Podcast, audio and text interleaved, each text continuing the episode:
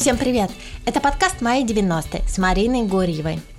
Мария Горбач, героиня сегодняшнего выпуска, швырнула комсомольский билет завучу по воспитательной работе в конце 80-х, потому что им вместо приказов пора было определяться с профессией. Увлекалась историей, но поступила на филфак.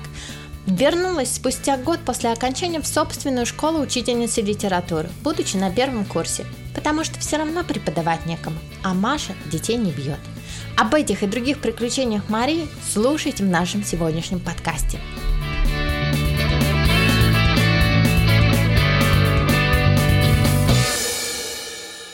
Первый вопрос – это про конец 80-х, чтобы просто попасть в ту ситуацию, угу. где вы тогда были, чем вы тогда занимались, о чем думали, мечтали. Я заканчивала школу, и мне нужно было выбрать, куда идти, что делать. Я в 89-м закончила восьмой класс, а в девятом, а, и, и тут же в этот же год пошла в десятый класс. Я была активным пионерским деятелем. И я была председателем совета дружины два года. Я вступила в комсомол в 14 лет. И вот в 90-м году как раз я, я очень резко разочаровалась вообще во всех этих вот... Пионерия была свободой такой, там можно было металлом то есть такие тусовки, веселая жизнь, там помощь ветеранам, какие-то сборы, линейки, в общем, все было весело. И тут я прихожу в комсомол, мне говорят, ты будешь главной, ты будешь секретарем. Я говорю, я не буду, я буду думать, как мне поступать, я не знаю, кем я хочу быть, у меня очень много вопросов к жизни. Мне сказали, мы тебе прикажем, ты будешь. И я швырнула комсомольский билет завучу по воспитательной швырнула, я воспитанная девочка была. Ну, мы же все читали много. Были же, появились же всякие газетные публикации про Колчака, который тут по Уралу ходил, э, про то, как вообще жизнь в разных республиках, где там людей подавляли. Первая поездка за границу у меня была в 90-м. Я ездила в Прибалтику, которая отделялась как раз. И меня не хотели отпускать родители, потому что там как раз шли вот эти все отделительные процессы. А я сказала, что я поеду и точка. Вот съездила, мне очень понравилось. Мы даже в Таллин ездили, где ходили всякие скинхеды и нацики по улицам, маршировали. Но экскурсионная вот эта фирма, которая нас принимала, они сказали, вы откуда? Мы говорим, из Перми. Они говорят, ну, пермяков можно в Таллин водить, остальных нельзя, потому что какие-нибудь конфликты будут, проблемы. Я никакой ненависти на себе не испытала. Мне ну, там были какие-то вещи, которые по визиткам продавали, но я не очень шмотками была озабочена. Меня это, ну, я не чувствую себя дискриминированной в этой позиции. А разговаривали со мной все, все всегда хорошо и как-то по-доброму. И и интересно было безумно. Я, в общем, до сих пор вот страны Балтии очень люблю. Мы, конечно, все хотели быть историками. Сначала я полгода ходила на курсы по истории, на подготовительный в университет, в классический. Я закончила Пермский государственный университет. И думала, что я буду историком, а потом послушала, как там все, все идет, какие книжки надо читать, как ведут себя преподаватели, посмотрела, поняла, что я так не могу, и решила, что я буду филологом. Я поменяла курсы, в середине процесса учебного. Надо мной потом все 90-е смеялась директор этих курсов. Она говорит, Машенька, вы у нас были первые и единственные. Кто я пришла и сказала, ну, деньги вам уже заплатили, какая вам разница, где моя тушка будет сидеть, типа там или там. Она говорит, я, говорит, от вашего такого непосредственного общения просто выпала и, и, и сказала, ну иди, деточка, куда хочешь. Мы такие, знаете, были самостоятельные. То есть вот я сама пошла в университет, я взяла какую-то памятку, что надо готовить, я ходила, все узнавала. Я поступила на филфак в 90 первом. первом. Да, в 91-м. Пришла на первый курс. А, вы на тот момент думали, вот вы окончите вуз, будет у вас профессия филолог, вы чем заниматься? Я хотела в школе работать. Я ведь поступила в вуз и у нас тут же открылась первая прогимназия в Перми, экспериментальная. И меня в эту прогимназию позвали на смешную должность организатора перемен. Там был класс мальчиков и класс девочек. И вот чтобы они интегрировались друг с другом, я работала тем, что я организовывала всякие игры на переменах. Потом мне сказали, не хочешь ли ты наставником классным? Там были классные наставники освобожденные. Я сказала, что тогда только к мальчикам. Мне сказали, не к девочкам. Что это к девочкам-то пойду? А с мальчиками было интересно, класс мальчиков. Они мне всю руку подавали, выходя из автобуса. То есть вот их там 13-15 человек, мы выходим из автобуса, они встают в ряд, и я иду так каждому рукой так тык-тык-тык-тык-тык. У меня был мальчик, который сбежал с уроков, сидел на гараже, плакал. Я залезла к нему, у него папа летчик, погиб где-то в горячих точках. Вот, ему не сказали, то есть врали долго, и он узнал. То есть вот они его полгода обманывали, что папа умер. Потом вот я с ним сижу, мы ревем вместе на гараже. В это время другие дети из окна школы смотрят, как мы сидим, ревем на гараже. Мы, кстати, с, с одним парнем до сих пор дружим, вот прямо дружим. У него там свои дети, своя семья, и мы до сих пор, вот столько лет прошло.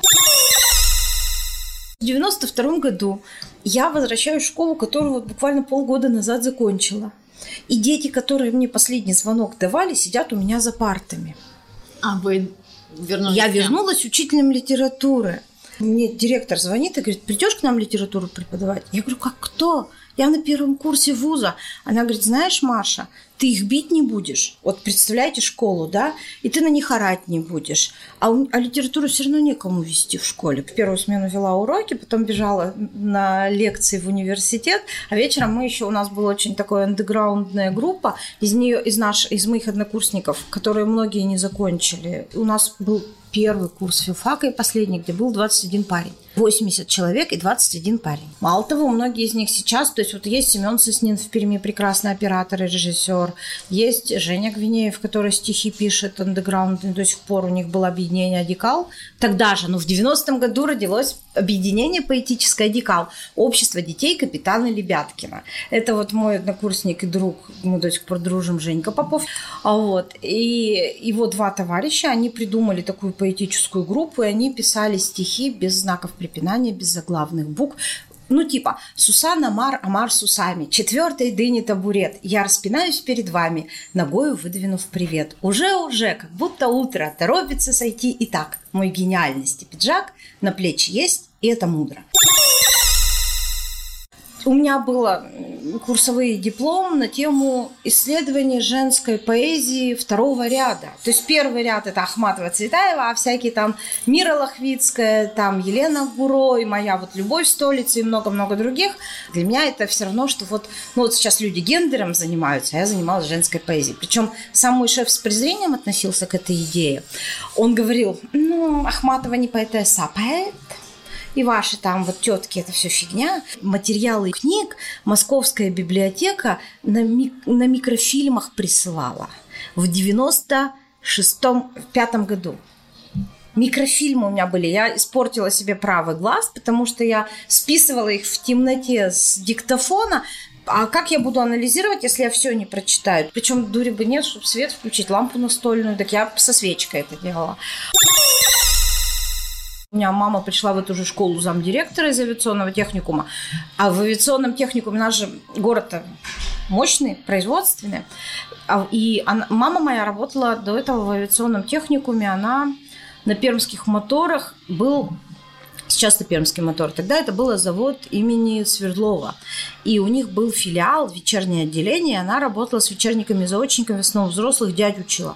В 91 году он, это вечернее отделение упразднили за ненадобностью. Заводы все поразваливались, и мама долго встречала на рынках своих студентов, бывших со слезами на глазах, что как бы она страдала, что они продают, торгуют, и вот у них жизнь развалилась у всех, а они ей все время пытались что-нибудь там, как бы вот, ну я же вот, вот подешевле или там вообще бесплатно, то есть любимая учительница пришла. Вот, и мы с мамой вместе оказались в 92 году в школе, и где вот, где голодные дети, натурально, потому что зарплаты перестали платить, вот этот вот первый кризис, в 92-м начались, мужу не платили зарплату, хотя он, в общем, аппаратуру чинил. И вот 92-й год, на дворе осень, перед ним вскрытый видеомагнитофон из-за границы привезенный, один из первых в Перми вообще.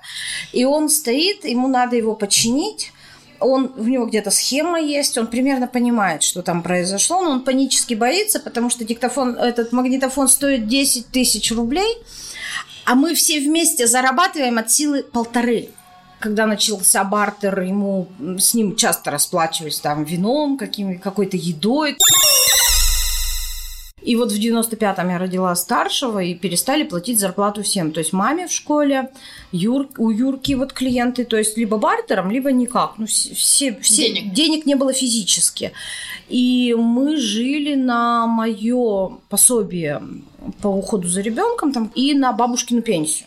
Мы варили какую-то жидкую овсяную кашу. То есть вот я вот знаю, знаю что такое голодать. И распред... Мы покупали сгущенку, и я эту банку, поскольку я была кормящая мать, то мы эту банку сгущенки, там только Маши, и мы ее распределяли на какое-то долгое время, по чуть-чуть, чтобы диатеза не было, чтобы продержаться, чтобы молоко... То есть, то есть я чувствовала себя коровой, которая должна воспроизвести много молока, потому что больше кормить ребенка все равно нечем. Я правильно понимаю, все просто ходили на работу, да. но денег не получали? Не было. Не, не, не получали. Нет, и всем и всех кормили завтраками. Типа, ну вот сейчас не заплатим, заплатим через месяц. Ну вот зарплата придет. И так мы жили три или четыре месяца. Вот у меня Вася старший родился в феврале, а, произ... ну вот, а деньги стали появляться осенью. К осени выровнялось 95-го, стали, всем вернули всю вот эту разницу с зарплатой. И даже как-то и, фу и хорошо, и потом мы пожили еще, если про деньги, пожили еще какое-то время стабильно, а потом кризис 98 -го года. Но мы его, кстати, не почувствовали, потому что мы никуда не ездили за границу, вообще не ездили, даже мысли не было, что куда-то можно поехать. У нас же закрытый город, по сути. Пермь, Пермь до 89 -го города имела статус закрытого города. К нам иностранцы не приезжали. Я первого негра увидела в 90-м году в Москве. Мы детство провели, у нас был дядя Леня, китаец. Вот это была в нашем доме жила. В Китае была революция, он попал к нам сюда как коммунист по какому-то обмену. У него там была мама 108, 108 лет, он ее нашел потом, когда интернет появился в конце 90-х. В гости, по-моему, даже ездил. Вот у нас была эта достопримечательность, она была на весь район. Вы в каком году вуз закончили и что, Вуз я закончила в 97-м. И? Ну, я работала уже тогда, то есть я же из декрета-то вышла в 96-м в школу, опять же, в ту же посмотрела, что-то мне не понравилось, и я пошла строить гимназию. У нас была частная государственная школа, там тоже интересная история, на дворе был 96-й год, они при садике детском сделали первый класс, а потом та тетенька, которая этот экспериментальный первый класс собрала, сказала, я в это наигралась, я не хочу этим заниматься. И директором стала мама одних из, одного из детей, потому что я хотела, чтобы у ребенка было другое какое-то нешаблонное образование, а на элитную школу они не тянули. Вот и они сделали эту Школа тогда называлась номер 149. И вот в 98 году я перевелась в эту школу, где до, до 2009 года проработала даже в моей школе в 29-й мы по системе Неменского и Кабалевского разрабатывали механизмы социализации и вот детей трудных, в общем. То есть вот всю вот эту вот шпану мы собирали, у нас были два мужика трудовики, они учили их там вырезать, выпиливать красиво, мы им показывали картины, в общем, в общем через искусство, но это на самом деле очень хороший путь, потому что душа у ребенка открывается, он понимает, что вот, ну, ну все не только, мир не только зло, еще и красиво бывает. Вот и мы вот сначала там с Неменским и Кабалевским резвились, а потом перебрались вот в эту 149-ю, где занимались риторикой, и в результате разработали программу с 1 по 11 класс, как вообще учить людей в сократовской аристотелевской традиции. Мы ездили в дома-интернаты для престарелых. Людям ведь ну, не только деньги надо. Там, вот там-то люди страдают от одиночества. Ребята общались, интервью брали, всякие журналистки. Ну, у нас-то задача была научить их грамотно выражать свои мысли для разных аудиторий. То есть мы от Сократа шли Аристотеля. И ему для этого нужны какие-то практики, да, ему нужны разные собеседники, ему нужны разные ролевые позиции, ему нужны разные типы событий. То есть мы говорили про гуманитарный потенциал любого естественно-научного предмета. То есть в центре всегда человек, человеческое достоинство. Если математик говорит, ты дурак гуманитарий, то вот, вот это аморальный так в школе быть не должно. Математик должен понимать, что кроме решения примеров, ребенок в математике может увидеть людей, которые эту науку двигали. Лобачевского, который библиотеку спасал. Из событий, которые происходили параллели с профессиональной жизнью. Вообще для филологов появились новые профессиональные возможности, и мы ими активно пользовались. То есть мы шабашили рекламой, шабашили на выборах, делали какие-то газеты. Ну, денег не было, все молодые, как-то надо было устраиваться, друг с другом кооперировались, друг друга, друг с другом нанимали друг, друг друга к друг другу. Вот, пытались какие-то журналы делать, с журналами у нас не прошло это дело. Делали как, вот поэтическое вот это а, общество Адикал, общество детей капитана Лебяткина, оно прожило, они разругались только в конце 90-х, а до этого они устраивали всякие арт-выставки, спектакли с этими стихами, и вот, то есть у нас была такая культурная жизнь узкого круга, да, условно, пермского андеграунда с их акциями. А вот эти, ну, там, шабашки, да, условные, которые про пиар, которые про...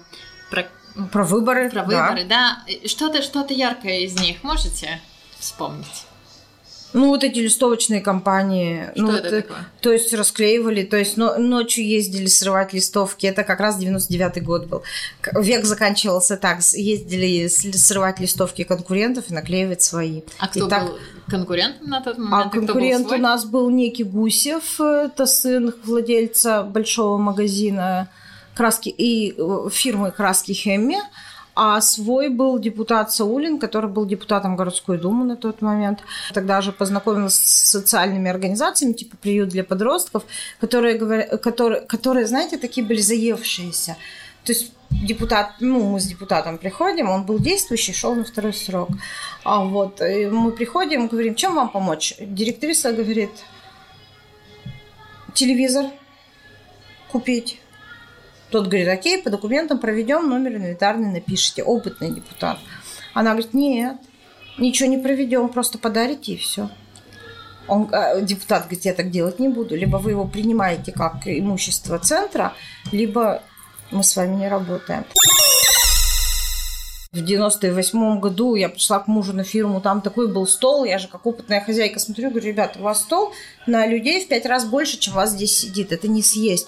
То есть вот был период, когда бизнесмены, вот всякие вот такие среднего звена, то, что средним бизнесом называется, они просто, они гуляли, они пили, они там все спиртное. То есть вот когда вот эта голодуха-то закончилась, и у всех появились деньги и возможности выбирать продукты, вот жрали, то есть, то есть вот для меня 98-99 год это годы какой-то тотальной обжирал Паловки, куда ни приди, везде столы ломятся, и все такие, а, еда.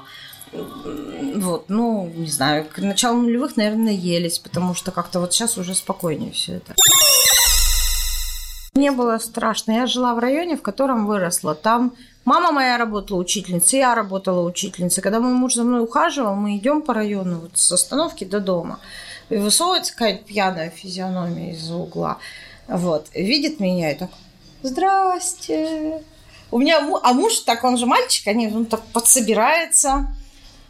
Я ему говорю, расслабься. Он говорит, у тебя вся шпана тут знакомая. Я говорю, да, потому что они либо учились с моей мамой, либо учились у моей мамы, либо уже учились у меня, либо со мной учились. То есть тут нет вариантов, тут не выросло еще те, кто младше.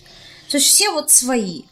И поэтому страшно не было никогда, даже когда вот эти всякие бандитские разборки были. Ну, как-то я один раз участвовала, когда приехали две бандитские группировки делить фирму моего мужа в Новый год. Они приехали под видом поздравля... поздравлять и напились и стали ну, мериться суверенитетами, кто круче. Ну, то есть кому вообще эта фирма, кто этой фирмы крыша, основатель, не знаю кто. Вот. Но это было все мило, без пистолетов, они ругались, ругались, а потом как-то муж мой растерялся, а я включила в себе училку, школа же она, школа жизни. Вот, и быстро всех построила, сказала, так, ты сел сюда, ты сел сюда, ты говори, какие у тебя, ты говори. Муж у меня так, ха, смотрит удивленно. Я говорю, а ты беги, звони их начальнику. Что это? А начальник уехал, и они вот тут шестерки-то разрезвились. Пусть приезжает и забирает всех. Ну и из трагических историй я видела, как у моего друга отжимали бизнес. Вот наш тогдашний губернатор. Просто цинично он отмыл, взял старое кафе, отмыл его, очистил, сменил два состава поваров, выгоняя их и так далее. Ну, то есть очень трудно ему это все далось. Запустил ресторан. И через год ему сказали, чувак, ты хочешь продать свой ресторан? Помещение в центре города, бывшее кафе «Юность» на Ленина. А вот он сказал, не хочу, его долго пугали. И, а он ничего не подписывал и, не, ну, и как бы говорил, ну, убейте меня. Ну, вот я не отдам, убейте. Это тоже был 98 год. А потом ему сказали, что у него есть мама и сестра, зачем нам тебя убивать? И он сломался. Он подписал все документы. Для вас лично, когда 90-е закончились? с боем курантов на 2000 год. Причем мне как-то 99-й год очень трудно дался. У меня в 98-м погиб мужчина, которого моя первая любовь. Ну, мы выросли в детстве, то есть мужчина его назвать трудно, мы всю жизнь были вместе. Мы не расставались, мы вот, вот всю жизнь. То есть он меня на год старше. Ну, как-то меня это очень переколбасило. Дико меня за шиворот вытаскивали друзья, которые понимали, что происходит. Он был наркоманом, как я потом узнала. Мы же этого ничего не, не знали, не понимали, как это выглядит. И летом мы встретились, он был какой-то худо, худой, я спросила, что такое тощий, он говорит, ну вот, типа там, он всегда качался, что-то с фигу... фитнесом занимался. И я как-то не придала этому значению. Он за лето бросил, слез с иглы, все у него было хорошо уже. А осенью его выловили тут вот и сказали, ты как бы возвращайся в наш мир. Он сказал нет, и его выбросили. Или не выбросили из окна. Ну, в общем, он упал. Самое трагичное, что родители это все долго скрывали. То есть никто ничего... Ну, то есть родители просто умолчали, что он погиб. Я, он погиб в ноябре, в декабре, а я узнала об этом в марте 99 -го года на дне рождения своей тети. И как-то вот, ну да. То есть 90 я оставила, отодрав лист календаря. Если одной фразой характеризовать ваши 90-е, то какая фраза? Наверное, никакой опыт не опасен, если на него отважиться. Болез Паскаль. Вот мы все время на что-то отваживались, это было здорово. То есть не было страха, не было никогда. Было желание перемен, нового, другого, лучше. Мария, спасибо вам огромное за рассказанное и за разработанный и внедренный гуманитарный подход в воспитании детей.